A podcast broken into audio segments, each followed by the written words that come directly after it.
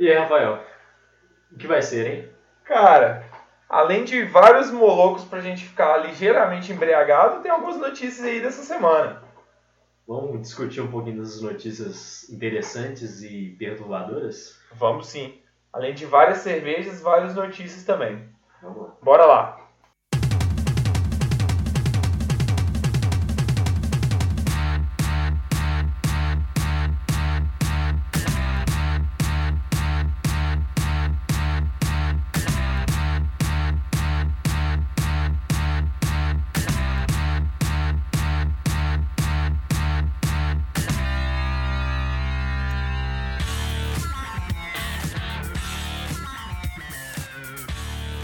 Além de várias cervejas, temos aí várias notícias.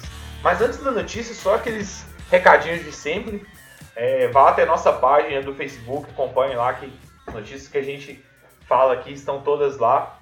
É, além disso, se você quiser, você mande um e-mail para nós no distopica.40.42.gmail.com Então, se quiser mandar seu recado, sugestão, elogio, crítica, pode mandar para nós pelo, por esse canal. E também, caso você não queira ouvir pelo agregador do, do seu podcast, o podcast também está alocado é, no iTunes e também no SoundCloud. Então você pode conferir por lá também. É isso aí. Oh, vamos para a primeira notícia. Vamos lá.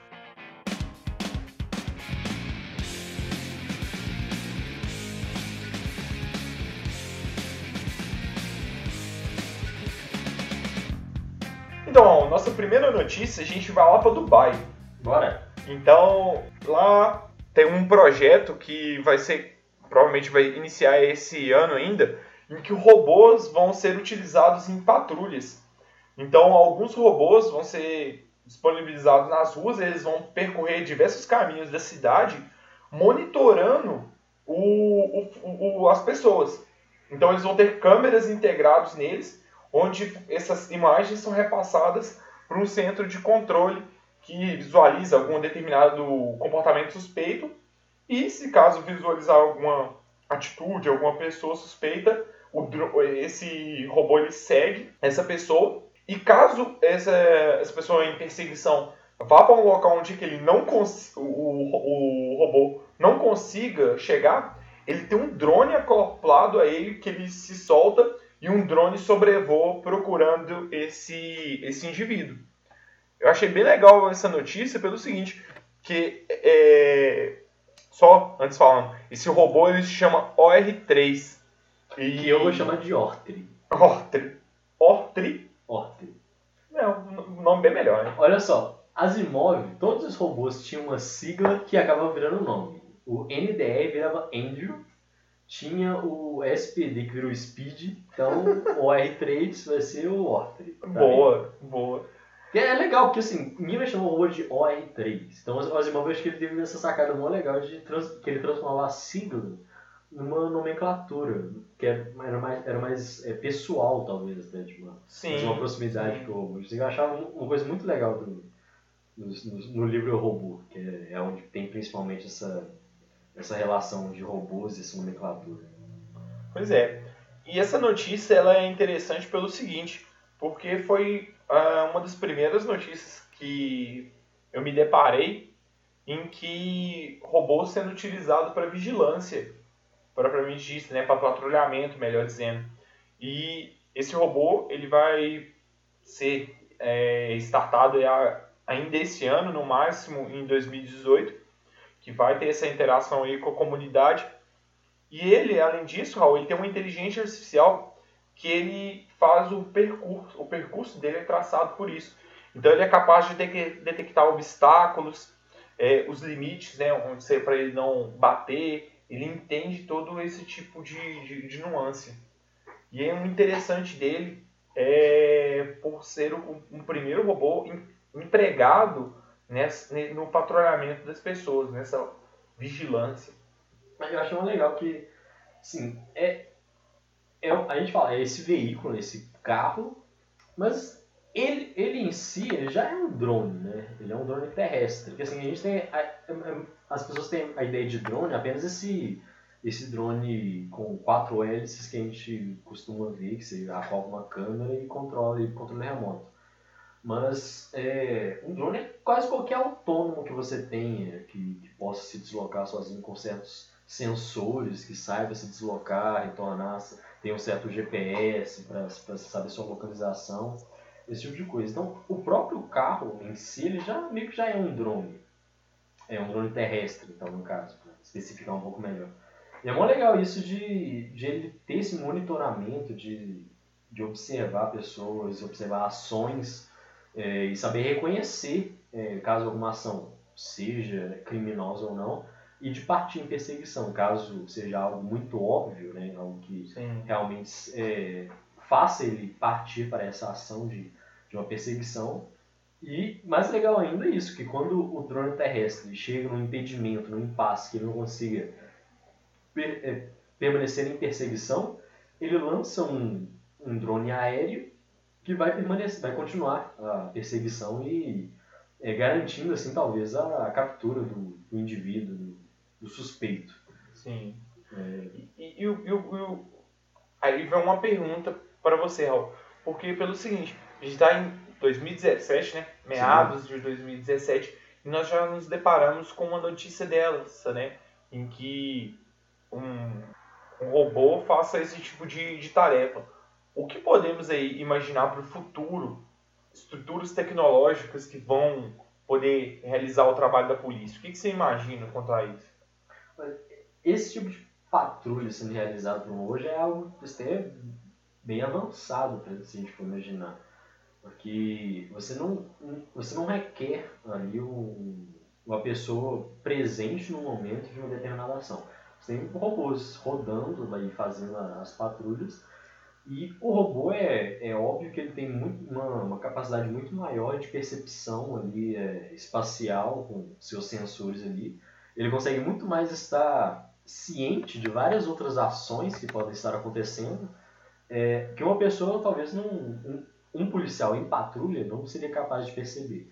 Que ele estaria com sua atenção voltada para um ponto específico da rua, do local em que ele está, mas, sei lá, a, nas costas dele poderia estar acontecendo alguma, alguma certa ação criminosa que para um humano passaria despercebido. Mas dependendo dos sensores, das câmeras de, desse, é, desse veículo, né, do Ortry, é, isso poderia ser captado e ainda assim ser, ser validado como uma ação criminosa Sim. e ser, ser posto em prática.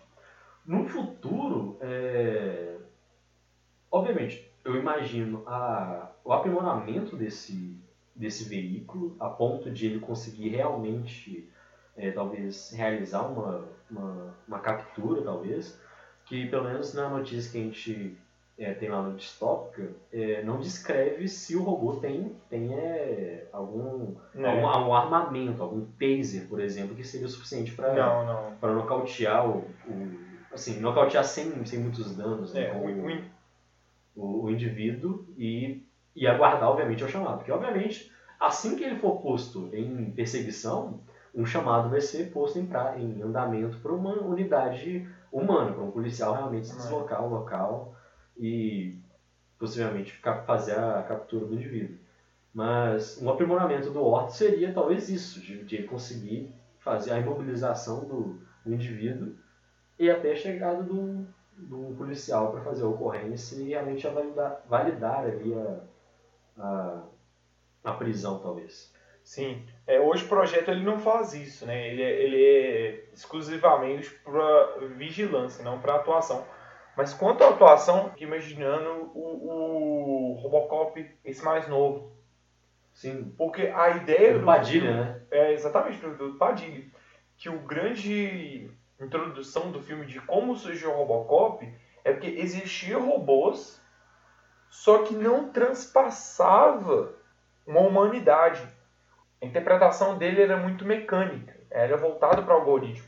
Então não tinha aquela coisa humana. Então o Robocop nesse remake do Padilha, ele veio justamente de você pegar todos os aspectos positivos do humano, não ter um discernimento do ser humano, que o humano tem de você ter todas as características robóticas como agilidade, força, enfim, mas ter o discernimento do humano. De, olha, essa pessoa aqui, ela é, ela é agressiva ou não, ela está numa situação de perigo ou não. Então eu fiquei pensando muito nisso. Como seria isso no futuro em que esses robôs eles evoluíssem, né, ser desenvolvidos de outra forma, que eles atuariam da forma como você falou, em não só patrulhar, mas também fazer uma ação com uma pessoa, por exemplo, um fugitivo, né? É uma, uma bala de borracha, um choque elétrico, uma rede de captura, é, é que faça alguma coisa assim. E além disso, pós isso, a, a, como nós seres humanos iríamos é, lidar com isso, se seria a favor ou contra isso. Como o filme do Padilha, para mim, explora muito bem isso, em que eles vêm e falam: não, não, não queremos robôs. Por conta desse discernimento que o ser humano tem. Então, claro que é um, é um nível de ficção do, do filme, mas Porque... como seria a sociedade iria perceber isso? Porque é, na ação humana, é, como o ser humano, nós temos uma é, essa, a nossa psicologia ela é bem complicada. Então nós temos muitas coisas que nós fazemos por emoção e emoções são várias. Então você pode fazer algo seja por raiva, por medo, é, seja por intenção, por vingança, por, é, por vários motivos um ser humano pode realizar uma certa ação criminosa, é, imaginando uma, uma ação é, exagerada como um assassinato. É, alguém que mata uma pessoa. O motivo de ela ter matado a pessoa pode ter sido simplesmente uma, um surto, talvez, assim, uma vontade apenas de, de acabar com uma certa vida, é, que não tem uma, explicação. Talvez seja ciúme, por exemplo, seria um motivo. Sei lá, raiva porque a pessoa, uma briga, numa briga, por exemplo. Então, assim, essas coisas é, levariam a, a, a, um policial humano a agir de maneiras diferentes. Um robô, ele imaginaria, ele veria provavelmente apenas o assassinato. O fato. De maneira fria. E de maneira fria. Ele veria apenas o assassinato, a pessoa assassinou. E não, não procuraria ver a, as razões é, que levaram aquilo, que poderiam é, influenciar na, na medida que seria é, cabível ali ao aquele indivíduo, aquele, aquele culpado. Então tem isso, a, a percepção do robô em cima disso é, tem que ser tem que ser aprimorada para que para que seja válida, para que não, não requeira sempre a percepção de um, de um humano. Porque se o robô não conseguir fazer essa distinção, a a atuação do humano ali vai ser sempre requerida, porque Certamente. deixar apenas na, na, mão do robô pode trazer muitos problemas que moralmente eles vão não vão ser muito aceitáveis, aceitados pela, pela população. Sim. E o, o que eu digo é que essa notícia distópica, justamente por esse debate que se abre quanto à, à evolução desses robôs e é, qual, qual vai ser esse discernimento que eles vão ter quando tiverem uma, uma atuação né, contra, contra indivíduos. É, justamente. E aí só fazendo um paralelo também, nós mencionamos é, Asimov rapidamente com a nomenclatura do, do Ortri, que na série de robôs do Asimov, ela traz justamente esse pensamento que um ser humano é, ele precisa, em um certo momento, trabalhar com um robô é, para desvendar um certo um assassinato que aconteceu. E você pensa, um robô que tem um cérebro positrônico, que ele tem um pensamento ali extremamente rápido, muito mais rápido que um humano. Ele, o robô ainda precisa trabalhar com o humano, se pensar assim, para desvendar um caso. Nem é, nem é o caso de um humano trabalhar com um robô, é o caso do robô trabalhar com um humano para desvendar o crime. Pois justamente o, o, humano vai saber interpretar as emoções que levaram a tal crime. O robô ele vai tentar avaliar apenas a, as pistas que eles têm física e diretas ali. Uhum. Se aquilo não levar a uma, uma solução lógica, o robô não vai considerar. Mas o humano pode analisar aquilo de maneira mais emocional e trazer resultados mais efetivos. Sim.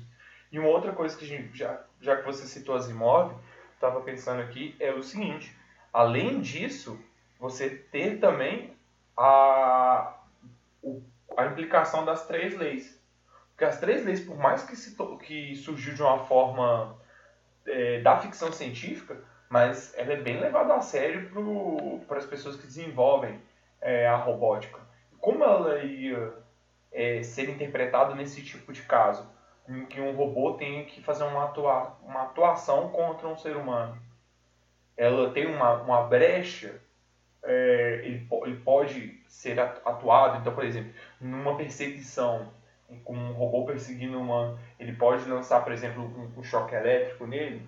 Então, dentro das três leis, não poderia, porque uma das leis fala que um ser humano, um robô não pode atacar um ser humano, né? ferir um ser humano. Então, eu acredito que essa notícia é distópica justamente por isso, por esse amplo debate que se faz quanto a isso.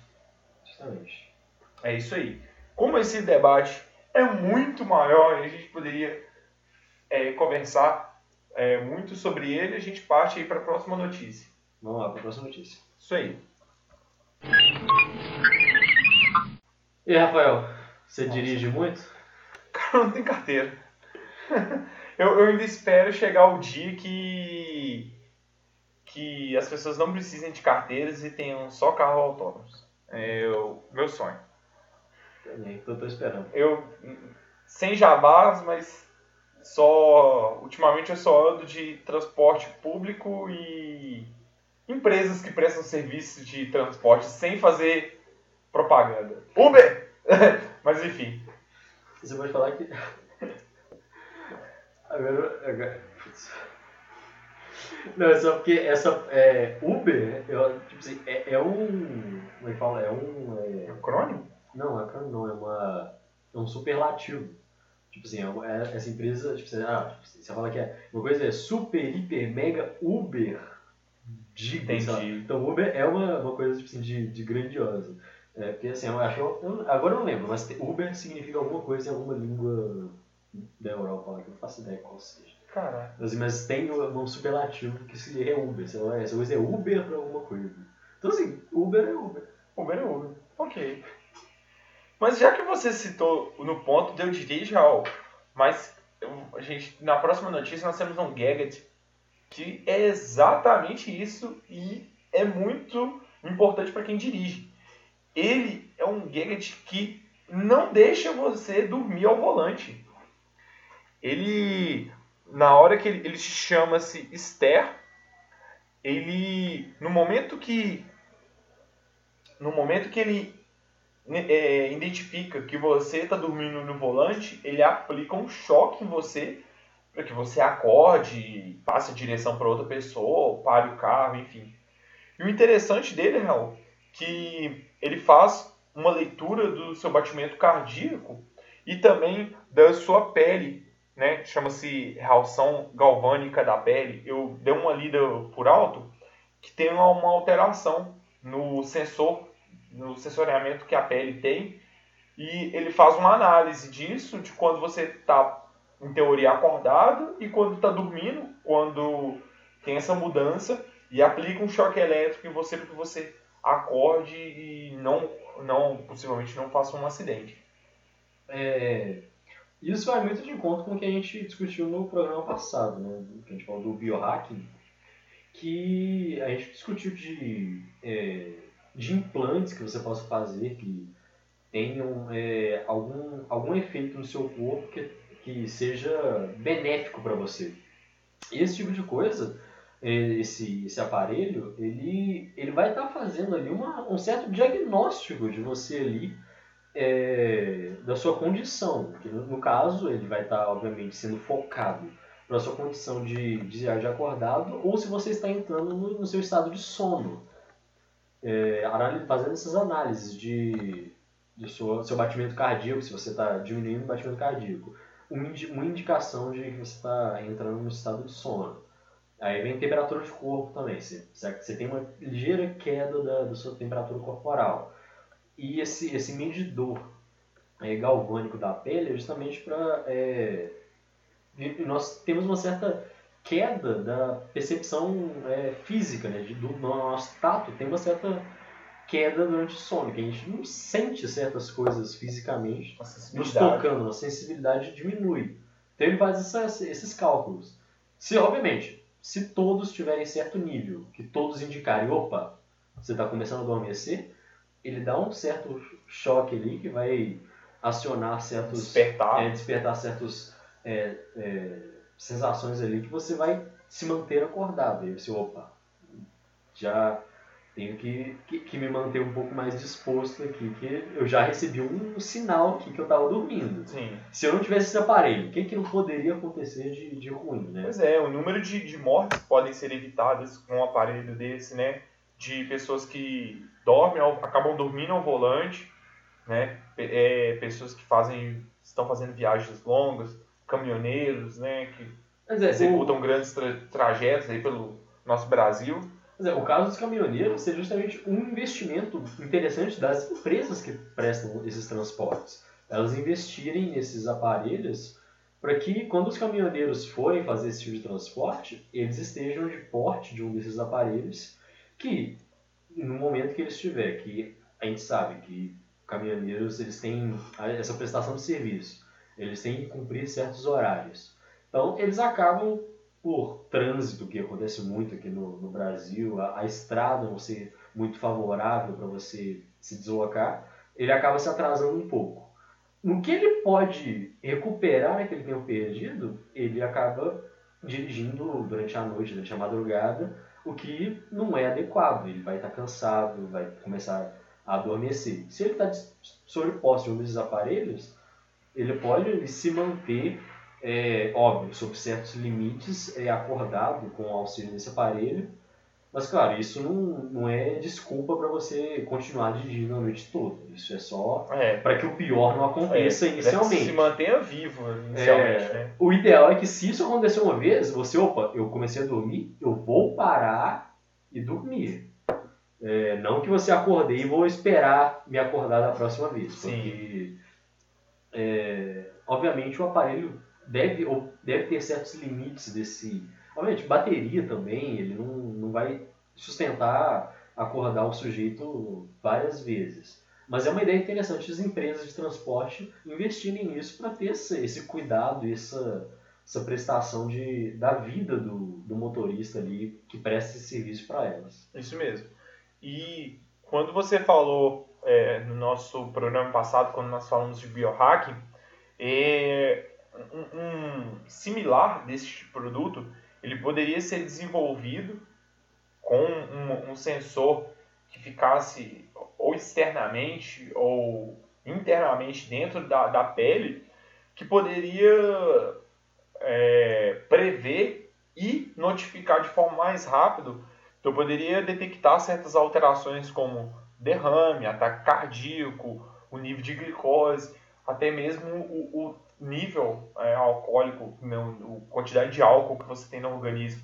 Então, esses sensores poderiam realizar essa leitura, enviar para o seu smartphone para que você tenha essa leitura e, num caso mais crítico, por exemplo, atuar diretamente no sistema de saúde. É, isso, caso... isso, que eu estava pensando aqui agora. Num, num, caso crítico de emergência, é, em vez de simplesmente mandar um diagnóstico para o seu smartphone para que você esteja ciente, uhum se for um caso crítico, mandar diretamente, obviamente, manda para o seu smartphone por, por é, é, uma coisa procedimento, procedimento outra, padrão, né? uhum. mas também já manda para um serviço de emergência de que você está é, possivelmente sofrendo um derrame, sofrendo um infarto, algo do tipo. Sim.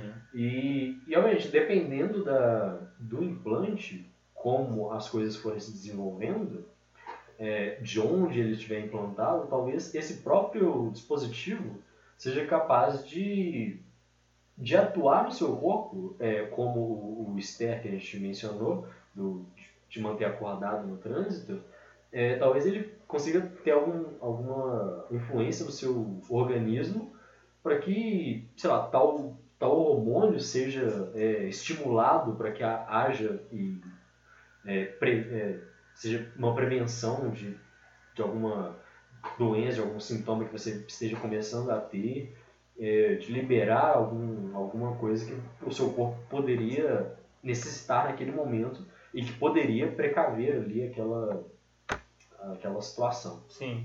É, só para o ouvinte ter um, uma noção um pouco mais visual do que, que a gente está falando, quando a gente fala é, de um dispositivo ser interno ou ser externo, pelo seguinte, o externo ele é como se fosse um relógio é, que ele é colocado no seu antebraço que fica realizando as medições.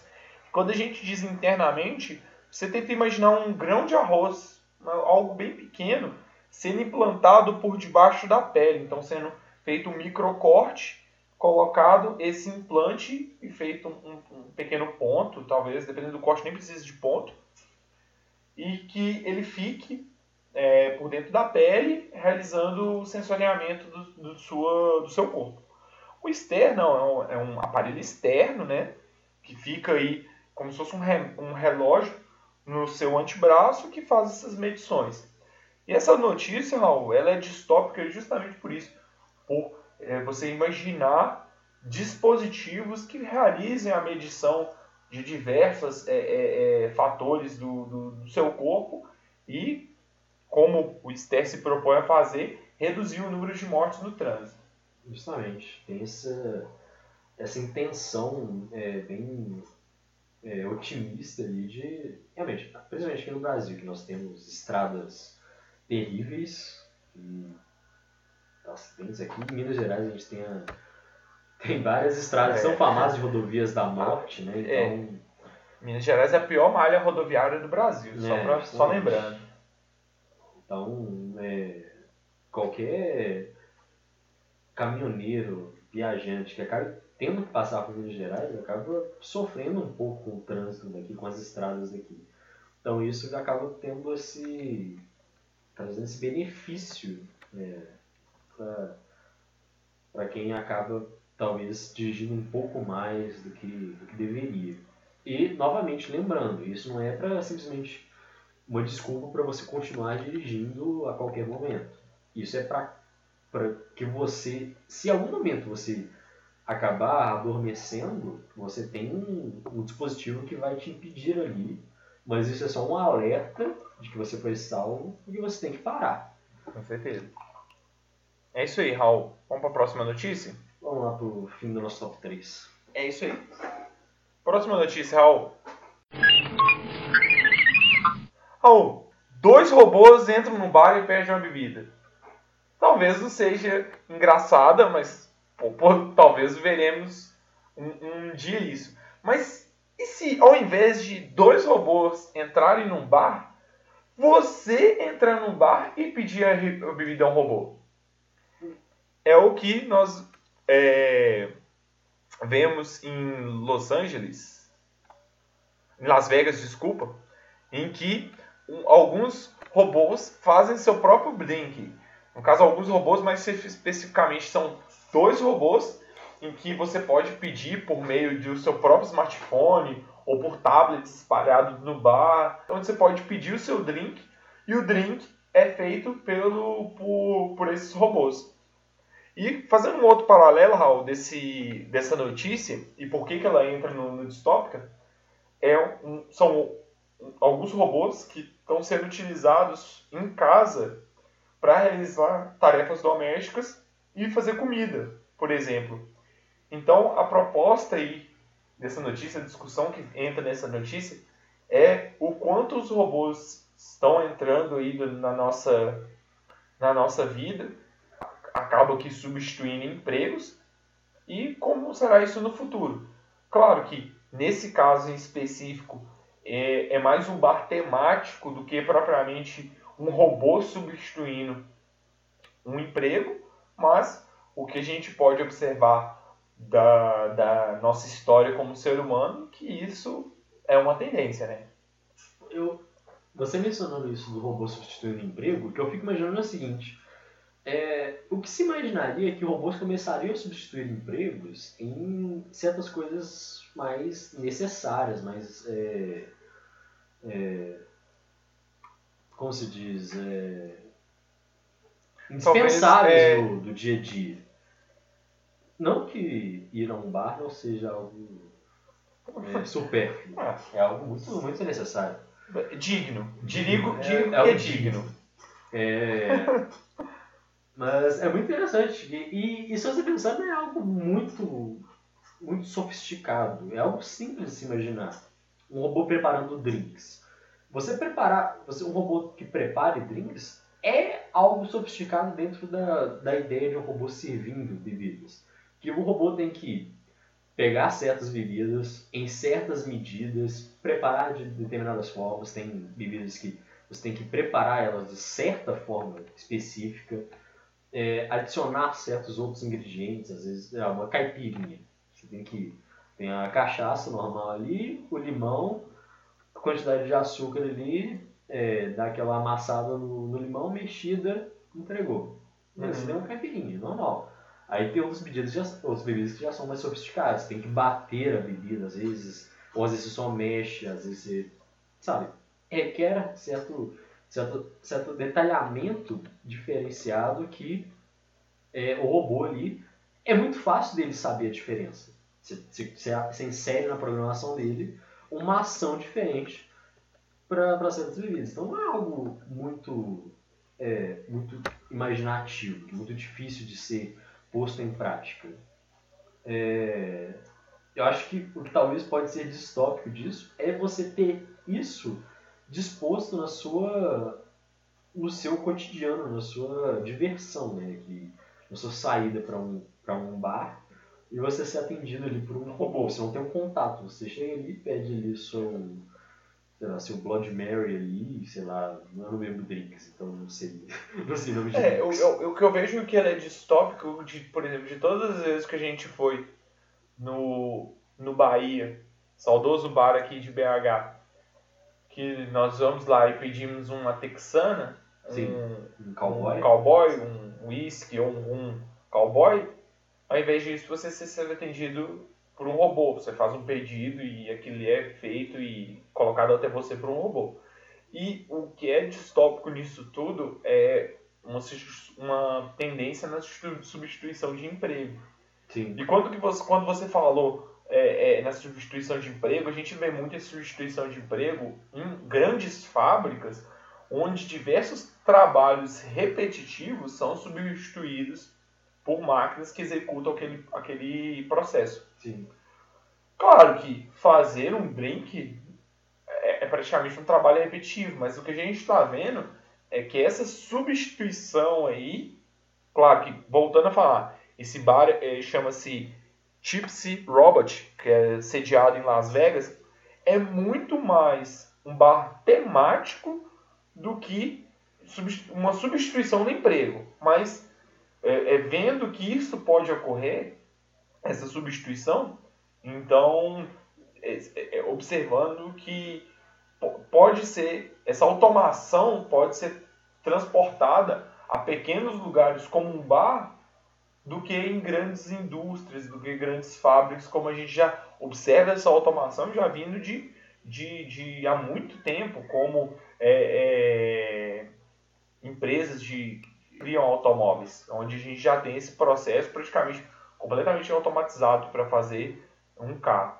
Um outro detalhe, Raul, que eu queria falar é que são dois robôs no Tipsy Robot que eles eles têm acesso, Raul, a mais de 60 tipos de bebidas alcoólicas que eles se misturam entre si, criando uma gama de centenas de drinks diferentes é, que realiza e que são dois braços que pegam em diferentes é, os drinks ficam em cima na parte de cima como se fosse no teto pegam esse, esses, essas, essas é, bebidas misturam é, colocam num, pote, realizam a mistura e entregam. Um outro ponto, Raul, que é o que a gente estava conversando antes de começar a gravação, que é Las Vegas.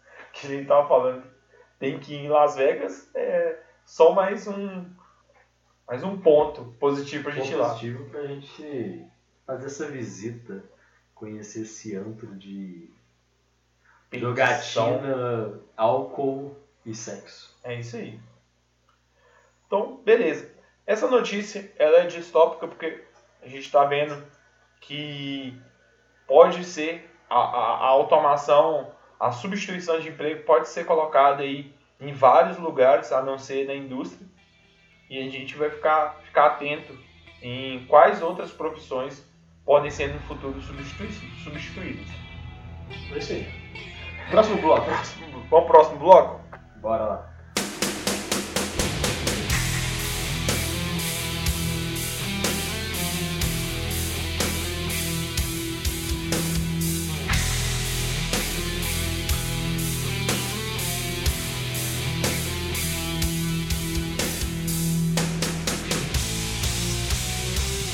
Então, esse, essa parte do debate é algo que eu já queria falar há muito tempo. É uma das coisas que mais me intrigou na relação homem-robô e que, particularmente, eu acho que vai dar uma merda. E já está acontecendo. Num próximo programa a gente vai falar sobre. Não nesse próximo, mas num, num próximo. Algum futuro próximo. Algum futuro próximo programa a gente vai falar sobre VR no debate. E o quanto o ser humano é, é transportado para uma outra realidade. E uma coisa que a gente tem que falar em VR é a pornografia em VR. Só que a gente está falando esse, esse, esse debate de antemão que é sobre robôs e a nossa relação com os robôs. A gente vai se estreitar um pouco mais sobre sexo entre robôs. A gente vai falar mais sobre esse tema porque recentemente surgiu um estudo da Foundation for Responsible Robots que realizou um é, apresentou um artigo sobre o qual ele tenta compreender e tenta visualizar como daqui a 5, 10 anos será nosso comportamento com robôs. Por que, que eles estão fazendo esse, esse estudo? Hoje já existe, principalmente no Japão, robôs, né? Robôs que são feitos para fazer sexo. O nosso ouvinte aí, um, talvez um, um pouco mais nerd, pode fazer um paralelo com o Asteroid. Sim, esse talvez vai ser um dos grandes paralelos que a gente vai fazer nosso programa. É exatamente, é quase isso, porque o robô do Westworld ele tem uma, vamos colocar, uma autonomia um pouco maior. Mas o que hoje existe é quase que uma boneca inflável, é hiper realista, que... É uma boneca inflável, inflável interativa. Interativa, sim, bem, bem lembrado, Raul, ela é bem interativa, que é feita para realizar os, vamos colocar assim, os desejos de quem a utiliza. E o, vamos começar esse debate, Raul, com alguns pontos que a gente começou citando. E como será essa, essa relação no futuro? Porque o que a gente vê, por exemplo, um, um, um japonês recentemente que casou com uma, uma, uma, uma, uma VR, que estava dentro, tem, tá, está dentro da VR. Então, como será que poderia ser isso? Será que poderia ter um tipo de relação mais íntima? Já fazendo um paralelo também com o episódio de Black Mirror, de Black Mirror o é, Volto já, Volto é, já, exatamente, em que uma empresa cria um, um, um robô que ele é semelhante a uma pessoa que era o seu cônjuge. Não, não. Inicialmente a empresa te dá a possibilidade de, de continuar convivendo com o seu cônjuge através dos resquícios que ele deixou na, na rede. O que já é bizarro pra caramba. Justamente. Né? Que a ideia inicial, justamente, que eles vão re, re, remontar uma inteligência artificial do seu cônjuge. A database que eles vão absorver é baseado no que, é, no que o seu cônjuge deixou na internet. Então, todos as redes sociais dele, todos os comentários, o que, que ele postava, o que, que ele curtia. Os gostos. Tudo vai, vai moldar aquela inteligência artificial dele. E aí você tem essa possibilidade. Inicialmente é, é apenas uma, é uma fonte de, de comunicação, mas que no, no episódio você tem a possibilidade já no, no upgrade de ter a forma física daquela inteligência artificial no, no molde do seu, do seu cônjuge. Mas aí, é, o que o episódio, a coisa mais foda que eu acho no episódio é justamente isso. Não apenas trazer o seu cônjuge de volta, mas é que você traz ele de volta moldado como ele é na, Na rede social. E, e é justamente que a ideia do episódio é que você vê que as pessoas nas redes sociais não são como elas são na vida real. É, ou. Não, aí eu vou ter que discordar de você um não, pouquinho. quê? Porque vou ter que, eu vou discordar de você um pouquinho, e isso também pode ser tema de um outro programa. Que o grande, a, a, a grande pergunta disso aí é que é o quê? Onde ela é verdadeira? Se ela é verdadeira num debate com outra pessoa, ou ela é verdadeira na rede social, onde não tem ninguém que limita o que ela pode dizer. Por, por que, que eu vou te fazer essa pergunta? Só adentrando um pouquinho nesse tema.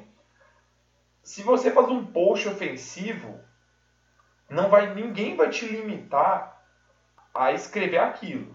Que eu digo assim, no momento da sua escrita. Ninguém vai te limitar a falar assim, cara, senão você não pode escrever. Mas se você falar algo ofensivo para outra pessoa, você corre o risco de falar assim, cara, você tá falando uma grande merda e ter algum tipo de discussão ou até mesmo briga. Já adianto minha opinião, Não, até sim. mesmo antes do episódio. Eu acho que as pessoas são mais verdadeiras na rede social do que fora. Sim. Porque eu acho que tem a limitação do confronto entre, vamos colocar assim, tete a tete, que você não fala qualquer merda. E na rede social, não.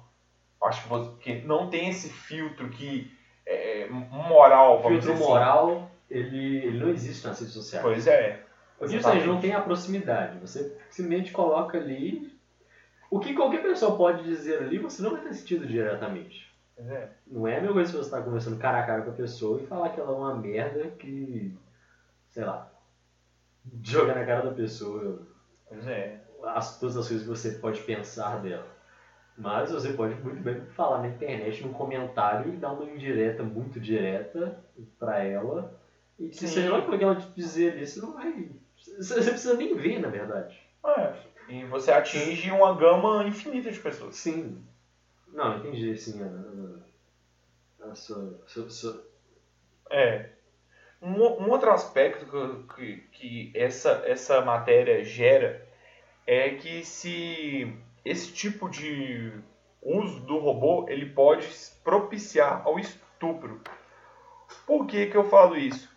É, nesse estudo ele visualizou coisas consideradas como positivas, mas também como negativas. Um dos fatos desse uso de robôs para relações sexuais, é, o ponto positivo, um- dos pontos positivos seria, por exemplo, para pessoas que têm ejaculação precoce ou que tem algum tipo de problema nesse relacionamento ou que foi abusada, por exemplo, tenha uma introdução à, à relação sexual para se sentir um pouco mais à vontade.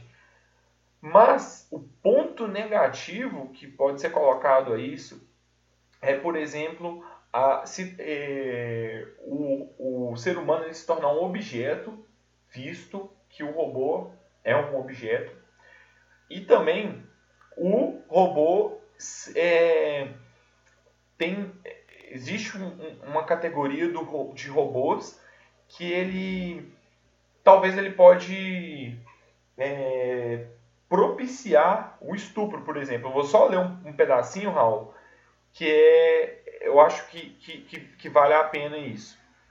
É o caso, por exemplo, da Rox Gold, que é uma empresa do ramo que possui um modelo de robô com a seguinte personalidade: reservada e acanhada. A descrição do produto diz: se você tocá-lo em uma área privada, é mais do que provável que ela não aprecie muito sua iniciativa. O que a gente pode, é, é, finalizando, né? Então, dentro do que eu li, o que a gente pode visualizar é o seguinte: esse robô ele é feito para isso, para uma relação sexual. Só que quando você toca em uma, uma parte íntima dele, ele faz isso e se reserva. Então, isso se aproxima muito, se assemelha muito ao que o, a um estupro. O que, que aquela pessoa vai fazer ali dentro de um robô que tem esse tipo de características.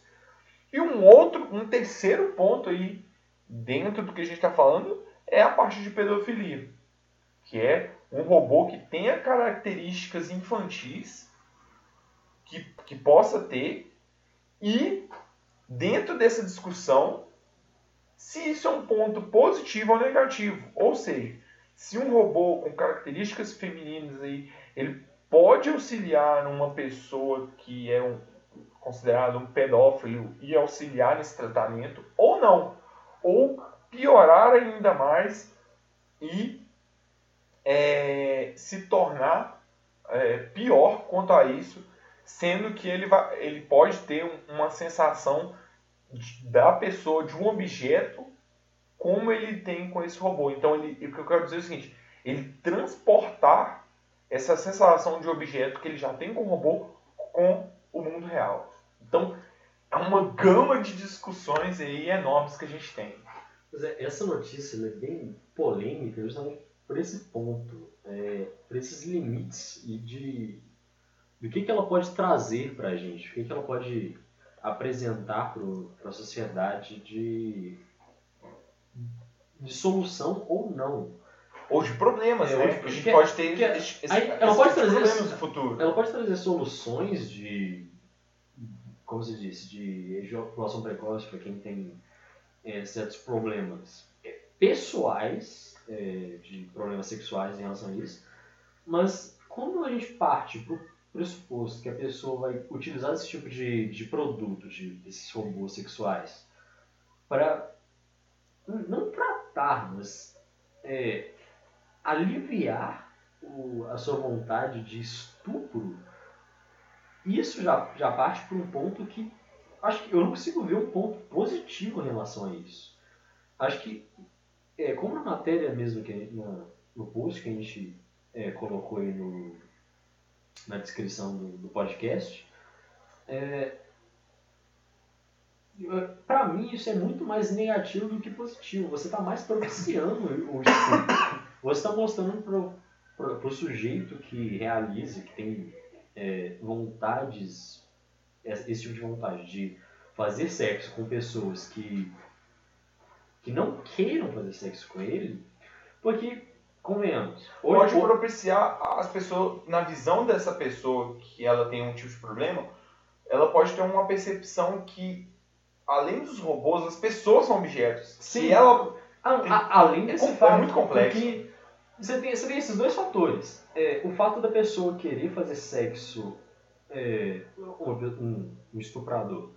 É, um estuprador, ele poderia muito bem, é, baseado no, nas descrições da maioria dos, dos casos que a gente acaba vendo, os estupradores eles têm certa renda que, que eles conseguiriam ir num, num prostíbulo e, por mais barato que seja, gastar uma certa, um certo dinheiro ali e garantiria eles ali terem relações sexuais. Então, não é, não é simplesmente o fato da relação sexual. É a relação sexual é, não consentida. Não consentida. Então, isso que ele quer. E esse robô, que você tem essa. É um robô é, recatável, que ao você tocar em certas partes dele, ele, ele se acanha, se retrai, é o que está garantindo a ele essa sensação.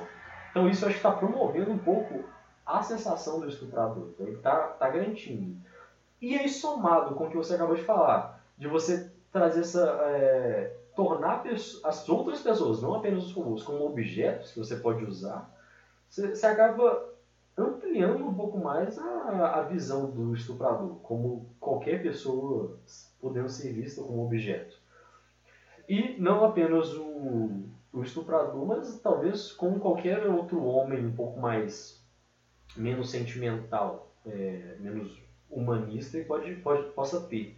É, como é, tendo robôs é, com, com design feminino, é, os robôs, na matéria, é, eles são, é dito que eles são moldados mais na, na forma de atrizes pornôs ou modelos, coisa do tipo, é, que são essa visão perfeita do corpo feminino que se tem hoje em dia, que tem os atrativos é, físicos que, que atraem a maioria dos homens, isso pode tornar aquela imagem como a imagem que toda mulher deve ter. É, não pode acabar diminuindo o, as interações sociais que poderiam se vir ali a ser construtivos ou não ali em cima da pessoa. E acaba diminuindo as relações afetivas e acaba tornando as, as, as relações mais físicas do que é, afetivas e sentimentais. Sim. Então é um problema que pode acabar surgindo com esse tipo de ação.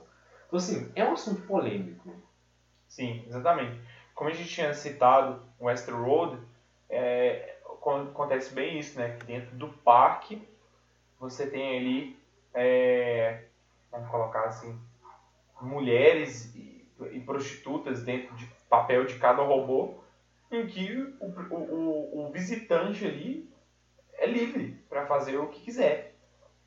Então, eu vejo isso também de uma forma muito negativa, que esse tipo de robô ele pode ser utilizado para coisas realmente é, é, horrendas. E o que vale essa discussão, o que vale esse debate, principalmente para o ouvinte que está aí nos ouvindo, é pensar como pode ser isso no futuro e questionar e debater. Por quê? Porque já existe diversas empresas que já estão fabricando esse tipo de coisa e já está no mercado. Então, como isso pode se dar, como isso será no futuro, é o que deve ser debatido e é, quais os pontos negativos que podem ocorrer devido a isso. Né? Justamente. É isso aí, Raul. Fechou? Fechou.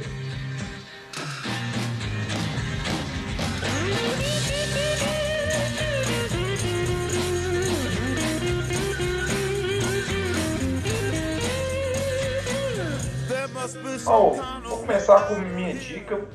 É, Não é uma dica tão distópica, mas é um filme que eu vi recentemente e nossa, que filme, cara. É o filme chamado O Jogo da Imitação. É o nosso querido Doutor Estranho o Benedict Cumber- Cumberbatch. E ele aí está interpretando o Alan Turing. É, uma, uma breve sinopse do filme é que durante a Segunda Guerra Mundial, o governo brit- britânico monta uma equipe que tem por objetivo quebrar o Enigma, que é um famoso código em que os alemães usavam para en- enviar mensagens aos submarinos. Há quem diga que se a, a, a Grã-Bretanha não tivesse quebrado o Enigma, a Alemanha poderia ter uma grande chance de ter ganhado a guerra, porque o código alemão era muito complexo e ninguém conseguia quebrar. E o filme ele aborda muito isso, o processo de criação dessa máquina e todos os problemas de criar uma máquina que não existe. O que ele criou é basicamente um computador analógico, não um computador digital como a gente conhece, mas um computador analógico que conseguiu quebrar essa criptografia, porque ele faz uma série de, de, de ele faz uma, uma série de possibilidades é, cifradas, né? Ele pega uma mensagem cifradas e, e, e testa diversas é, possibilidades para quebrar aquela mensagem.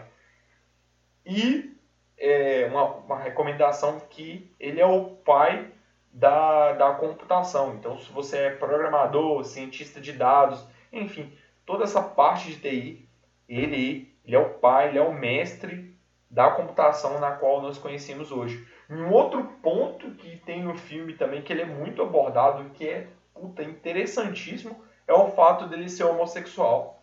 Então, ele desenvolve essa máquina, ele é um gênio que quebra isso, tem um reconhecimento muito grande, mas pelo fato dele ser homossexual, ele tem diversos problemas. Não vou dar spoiler aí o que acontece, mas é, esse- o fato dele ser homossexual, ele tem diversos problemas. Então, uma pena, né? Que ainda, mesmo nessa época, ocorreu isso com ele. Então fica aí minha dica, puta de um filme, excelente, nota 10 mesmo. É, uma dica que eu vou dar é uma dica que bom, eu imagino que muita gente tenha visto. É, ambos, é, bom, os dois filmes que eu vou mencionar, é, que são os dois Robocops. O Robocop original de 87, Robocop, o policial do futuro, e o remake de 2014 do José Padilha, né, é, diretor É brasileiro. bom, é bom. É, os dois são muito bons, é, e, mas os dois têm temáticas, assim, você consegue perceber temáticas diferentes. O Padilha, é, por ser brasileiro, ele foi diretor de é, Tropa, Tropa de Elite. Elite, é, então ele trouxe uma pegada um pouco da, da polícia brasileira pro filme. É, então, assim, ele é muito interessante e é muito bom ver os dois filmes e, obviamente, observar as duas temáticas que os filmes estão trazendo dos tempos que os filmes foram dirigidos. Que de 87 ele tem uma temática diferente, que se passa mais na, na época em que o filme estava inserido, e o de 2014 é, traz uma temática também baseada na, na inserção do filme. É, a ideia principal é que justamente você tem é, é um, um futuro próximo em que você tem robôs sendo utilizados pela polícia, é, como nós mencionamos no nosso top 3, é, e, chega, e, a, e a população não tem muita, muita aceitação desses robôs fazendo o papel do ser humano para julgar os criminosos. Então, é, essa empresa, a, a OCP, para tentar ganhar a população, faz uso de uma de um ciborgue, que é justamente um humano misturado com uma máquina, é, que é o Robocop, que é um humano é, fundido com uma máquina, para que haja um intermediário humano agindo sobre a máquina, é, então um super policial ali, um, um policial do futuro, atuando na- nas ruas para tentar conquistar a aceitação da população e ter essa proximidade e conseguir que a empresa continue com sua com seu enriquecimento ali e suas pesquisas em cima dessa área de, de prevenção policial ali utilizando a robótica. Então assim, os dois filmes são muito bons e são bem recomendados aqui. Vejam os dois. É, o primeiro filme de 87 é, na época, você imagina que não seria recomendado para 18 anos, mas era, então, assim, obviamente tenha, tenha em mente que filmes dos anos 80, a violência era, era um pouco ressaltada, então, assim, fica, fica esse, esse, esse aviso apenas. É isso aí. Fechamos mais um episódio, né, Raul? Temos um programa? Temos mais um programa, Rafael. É isso aí. Agradecemos aí o ouvinte que nos escutou até agora e os aguardamos no próximo episódio. Vamos tchau, tchau. Vamos, tchau, tchau. Até mais, galera. Até tchau, mais, tchau. galera. Tchau. Valeu.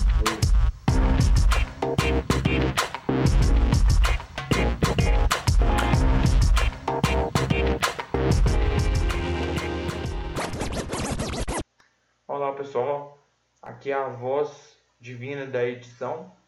E enquanto eu estava editando o cast, né, eu soube que o Luiz Melodia veio a falecer de câncer aos 66 anos.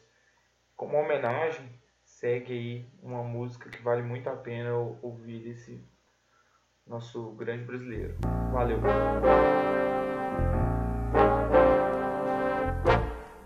Tente passar pelo que estou passando.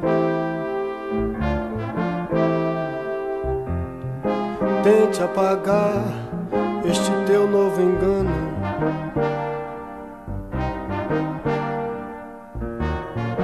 Tente me amar, pois estou te amando. Baby, te amo nem sei se te amo.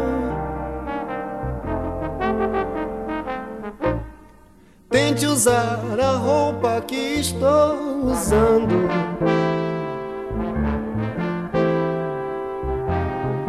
Tente esquecer em que ano estamos. Arranje algum sangue, escreva no pano.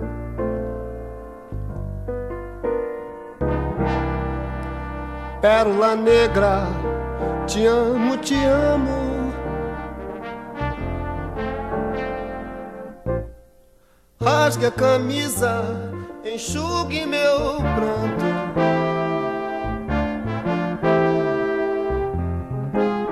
Como prova de amor, mostre teu novo canto.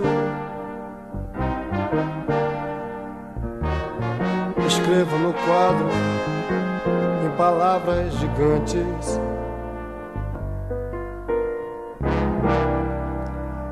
Pérola negra, te amo, te amo. Tente entender tudo mais sobre o sexo.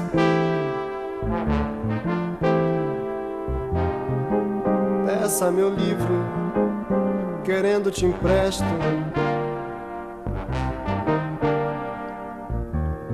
Se intere da coisa sem haver engano.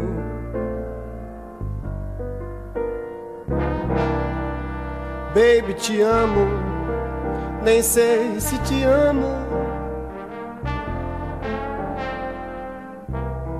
Baby, te amo, nem sei se te amo. Baby, te amo, nem sei se te amo.